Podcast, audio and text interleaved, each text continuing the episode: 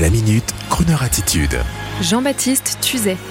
Mona Lisa, à nouveau star de l'exposition Da Vinci au Louvre. Il aura fallu dix ans pour réunir plus de 260 réalisations du maître et plus de 10 tableaux attribués par les experts au génie Léonard de Vinci, sachant que seulement une vingtaine sont attribués à Da Vinci par les spécialistes internationaux. Parmi celles-là, le célèbre tableau Salvator Mundi, acheté 450 millions de dollars, acquis pour compléter la collection du Louvre d'Abu Dhabi, mais hélas non présent pour cette expo du Louvre qui s'annonce déjà comme le plus gros blockbuster arty de l'année 2019-2020 en France, en précisant que l'expo s'arrête le 24 février prochain et que les places via le digital s'arrachent. Que le public se rassure, la star, la Joconda, sera au rendez-vous, mais de manière virtuelle, car elle ne bougera pas pour faire attention à sa santé de la salle des états du Louvre. Mais à la fin de l'expo, par contre, en vous inscrivant à l'avance, vous pourrez participer en 7 minutes à cette immersion formidable en 3D qui vous plongera au cœur de l'œuvre et dans le cerveau de son génial créateur.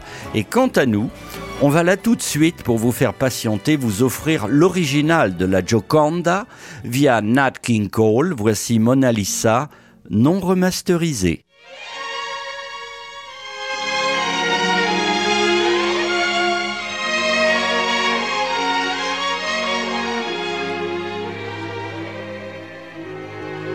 Mona Lisa, Mona Lisa, men have named you. You're so like the lady with the mystic smile. Is it only cause you're lonely they have blamed you for that Mona Lisa strangeness in your smile? Do you smile to tempt a lover, Mona Lisa? Or is this your way to hide a broken heart? Many dreams have been brought to your doorstep.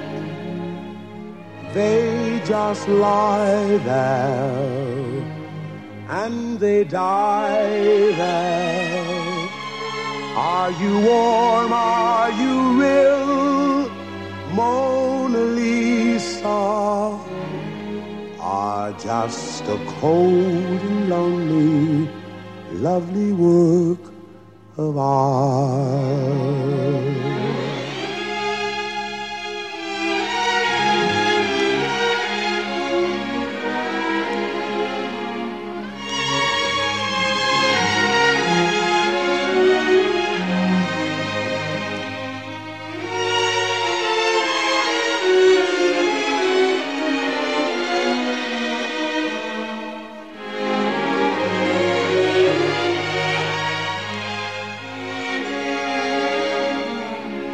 Do you smile to tempt a lover, Mona Lisa? Or is this your way to hide a broken heart? Many dreams have been brought to your doorstep. They just lie there and they die there. Are you warm? Are you real? Mona Lisa are just a cold and lonely, lovely work of art. Mona Lisa